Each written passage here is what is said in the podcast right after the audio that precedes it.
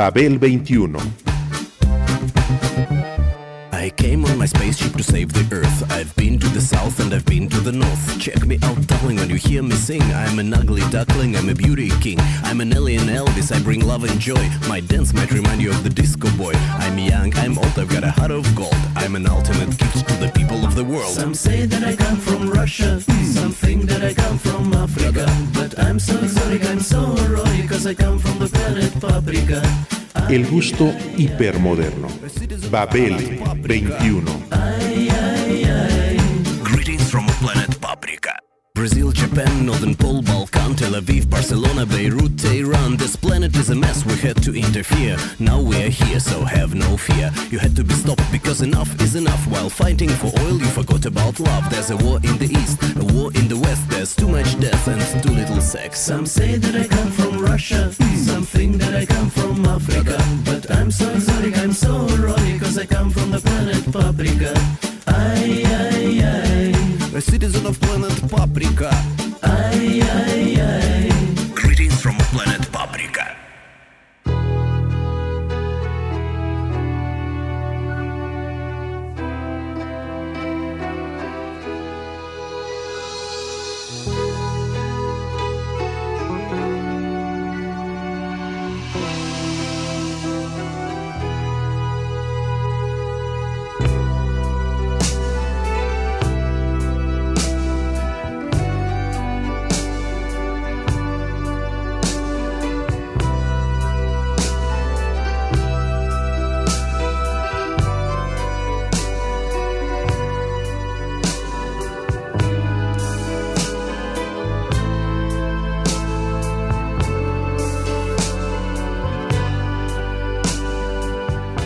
Paradójico, pero la utopía del mundo perfecto puede convertirse en el más terrible y totalitario de los estados.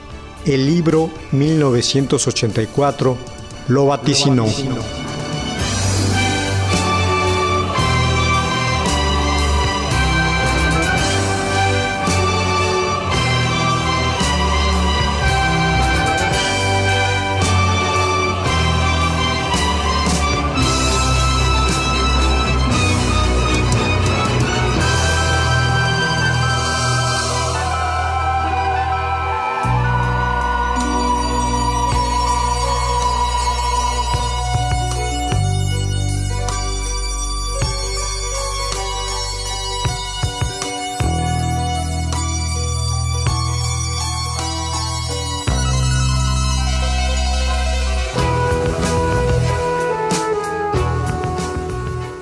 Vivimos en un presente orwelliano y ha habido en el mundo unos lugares más orwellianos que otros. Son de las pocas verdades de las que podemos estar seguros y la realidad que nos rodea lo certifica a cada momento. ¿Cómo lo hace? De muchas maneras. Al modificarse verbalmente tan rápido de una forma a su contraria. Al confirmar el control del que somos sujetos tanto dentro de nuestras casas, con internet y la televisión, y la manipulación de los hechos a través de tales medios. O con tan solo voltear a uno u otro lado de la calle y ver las cámaras de vigilancia, con la falsa idea dentro de nosotros y en todos de que gozamos de seguridad y libertades.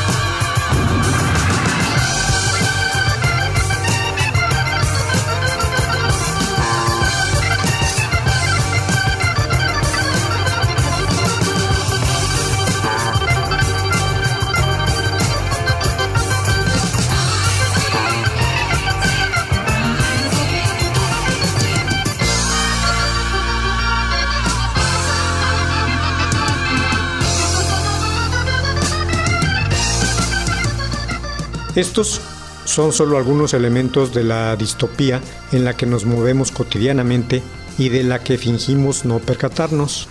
Las distopías describen sociedades que son consecuencia de las tendencias sociales de actualidad, las cuales conducen a situaciones totalmente indeseables. Por muy paradójico que parezca, el mundo feliz y perfecto puede convertirse en el más terrible y totalitario de los estados. La creencia y el convencimiento del carácter ideal, utópico y perfecto de un sistema llevan irremediablemente a la intolerancia respecto a cualquier otra propuesta.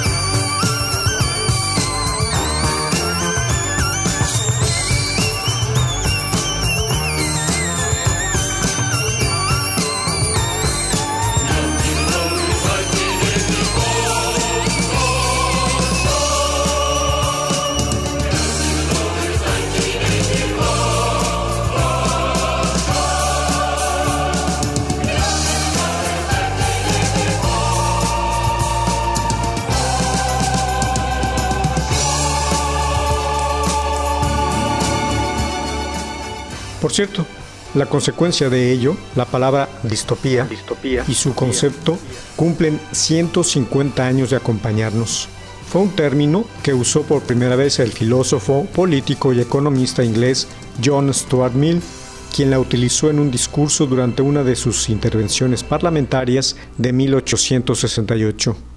La división social, producto del industrialismo, dio pie al desarrollo de problemas sociales y laborales protestas populares y diferentes ideologías que propugnaban y demandaban una mejora de las condiciones de vida de las clases más desfavorecidas por la vía del sindicalismo, el socialismo, el anarquismo o el comunismo. Las utopías creaban al nacer también la imaginería de las oscuridades y porvenires del desarrollo.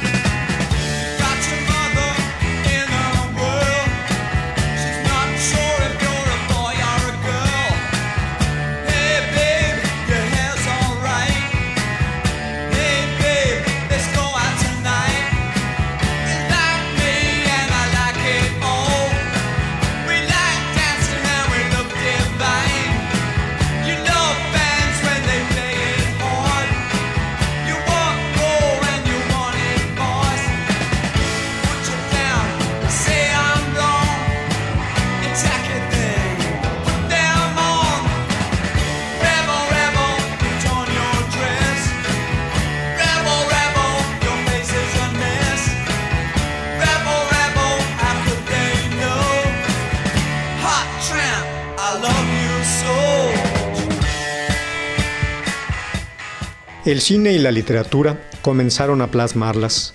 Las distopías guardan mucha relación con la época y el contexto sociopolítico en que se conciben. Por ejemplo, algunas de la primera mitad del siglo XX o mediados del mismo advertían de los peligros del socialismo de Estado, de la mediocridad generalizada, del control social, de la evolución de las democracias liberales hacia sociedades totalitarias, del consumismo y el aislamiento.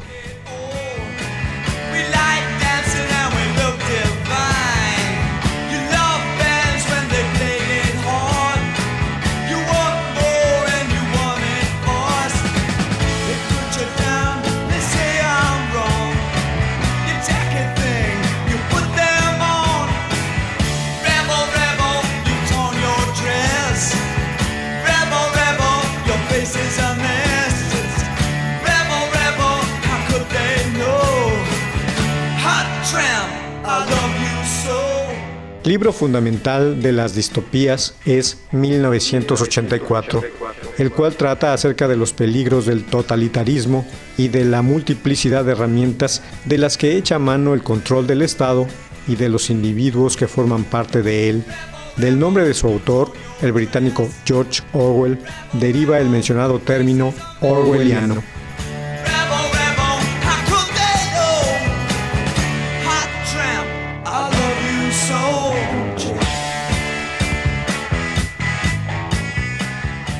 De esta forma, la literatura se convierte en un aparato para descifrarnos al mundo. Por eso 1984 imanta el interés, sacude el ánimo, estimula la reflexión y devasta la apatía. Parece escrita para los tiempos que corren, no deja incólume a nadie. Es un libro referencial y siempre de lectura urgente. Por eso se ha convertido por derecho propio en un hito de la cultura contemporánea y en uno de los textos más mordaces de todos los tiempos. Desde su aparición y con el auge de los populismos en el mundo, pronto se pueden detectar las simientes del totalitarismo en organizaciones y partidos políticos aparentemente ideales, y en los líderes carismáticos, la sombra revelada de los opresores más ignorantes, obsesivos y crueles con su propia gente. Volteen, si no, hacia la dirección que quieran.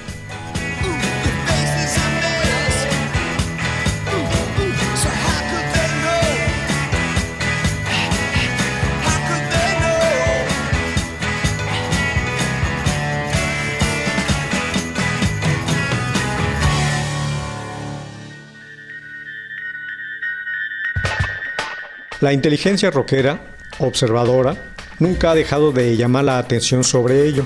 Y lo ha hecho con obras ejemplares a través del tiempo. Desde aquellos años 60 en que la concientización le puso nombre y apellido a las malévolas circunstancias de cada momento y época, hasta nuestros días.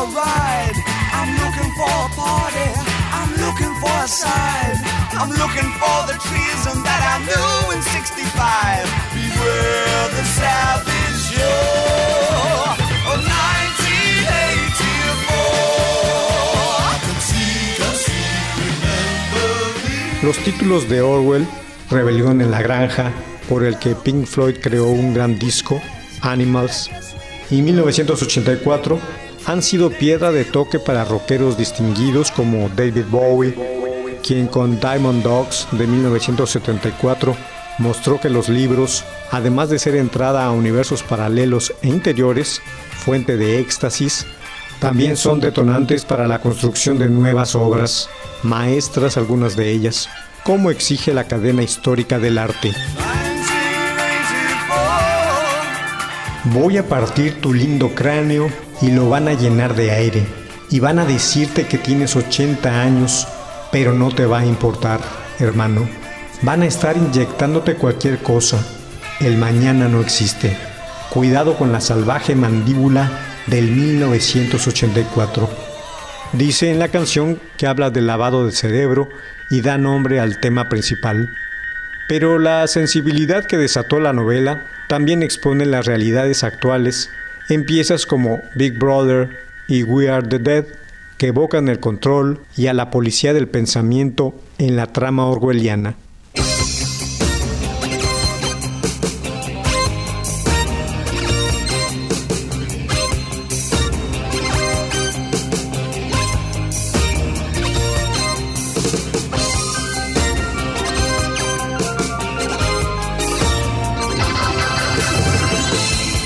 Ahí quedó el álbum de Bowie, su interpretación de la lectura, la estética presentada, glam, sus puntillosos tracks y las reflexiones del artista al respecto. En ellas, Bowie se pregunta si la historia sirve para algo, ante el profundo estupor con el que encaramos el porvenir, y se responde con agudeza que sí, para constatar que las utopías siempre resultan dudosas y que es más benéfico para todos acercarse a ellas a través del arte, de la mejor ficción en este caso, para evitar los errores del pasado.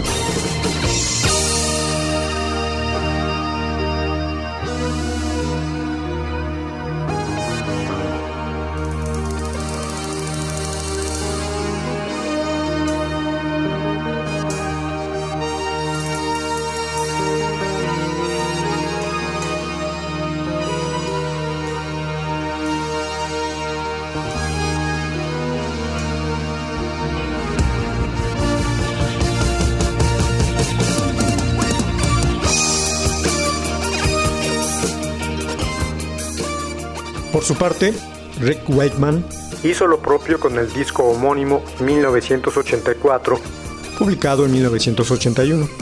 A pesar del caos en que estaba metido en su vida particular, excesos, o quizá precisamente por ello, el ex tecladista de Yes se embarcó en el proyecto de trasladar la obra de Orwell al rock progresivo y lo hizo acompañado de una pequeña orquesta de colaboradores e invitados incluyendo su sección de cuerdas en algunos pasajes.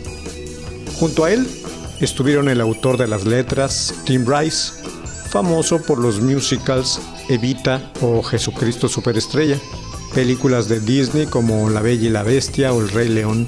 Asimismo estuvo Chaka Khan, Kenny Lynch, Steve Harley y en uno de los temas su compañero de Yes, John Anderson.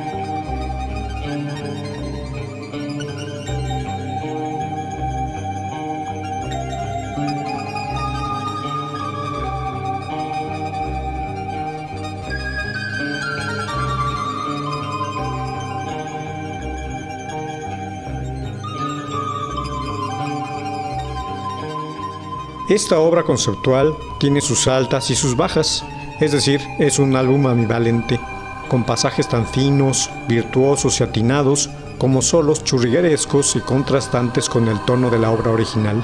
Sin embargo, es un disco que se deja escuchar. Pero hay que hacerlo con cierta distancia y tomando en cuenta los antecedentes de Wakeman hacia las obras de ficción. En primer lugar, por su testimonio y propuesta al respecto. Y en segunda instancia, por la curiosidad hacia el trabajo de alguien que ya había embarcado su obra en proyectos semejantes con Las seis esposas de Enrique VIII, Viaje al centro de la Tierra, Mitos y leyendas del rey Arturo y los caballeros de la Mesa Redonda, Criminal Record y algunos soundtracks extras. Los excesos de la vida, más los excesos genéricos, produjeron al fundirse alguna que otra joya que terminó adornando este álbum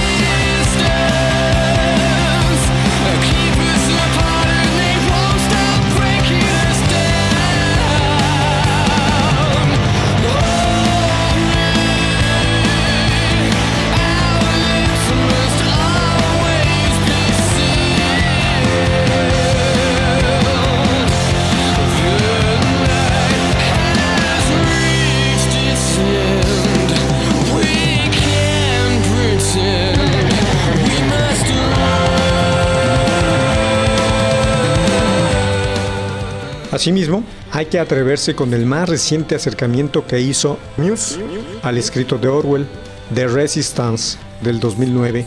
En él, Matt Bellamy, líder de la banda, puso sobre la mesa su certeza en cuanto a la teoría de la conspiración. Cree, a pie juntillas, que hay manos ocultas tras cada asunto que domina en el mundo. Y no le falta razón. Tras la lectura que realizó de 1984, lo escrito por George Orwell le pareció el más acertado vaticinio que se ha hecho sobre la realidad global que nos circunda en, estos, momentos.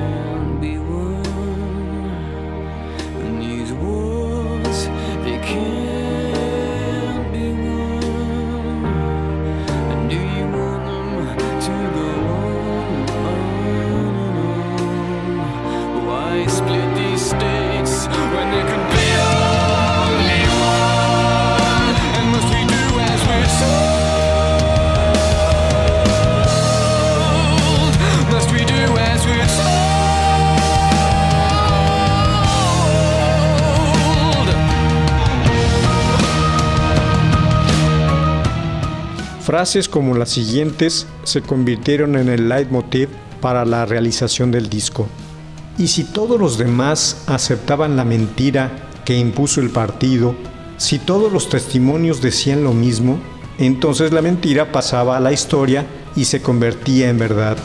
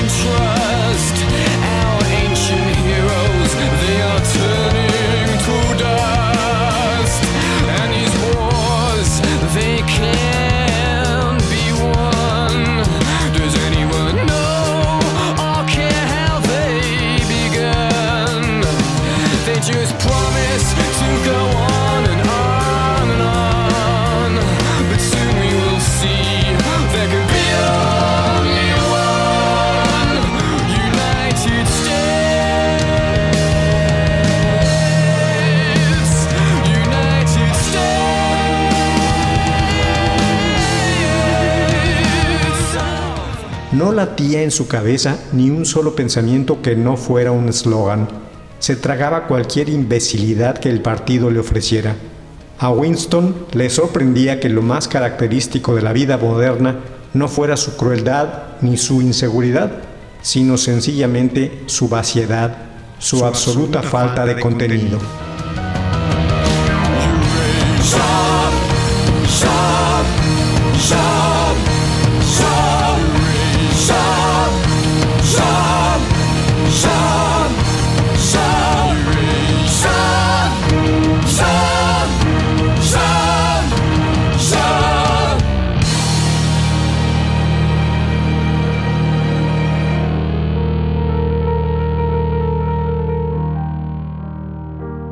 El manejo de los medios de información, la imposición de gustos, la omnipresente vigilancia, la controlada libertad de expresión y la castración de los sentimientos son el hilo inspirador de The Resistance, donde el amor también ocupa su lugar en medio del claustrofóbico ambiente. Quizá el mejor álbum del grupo hasta la fecha y ejemplo conspicuo sobre la cercana relación que el rock auténtico mantiene con la literatura.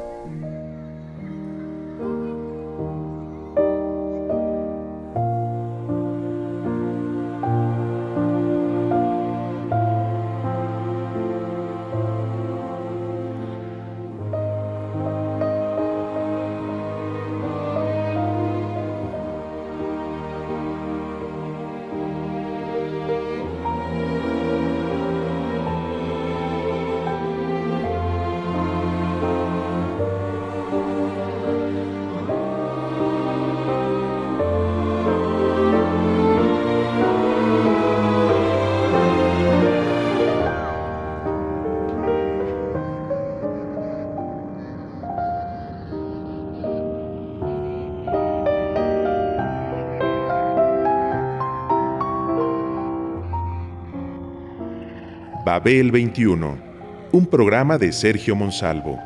Producción a cargo de Pita Cortés, Roberto Hernández y Hugo Enrique Sánchez.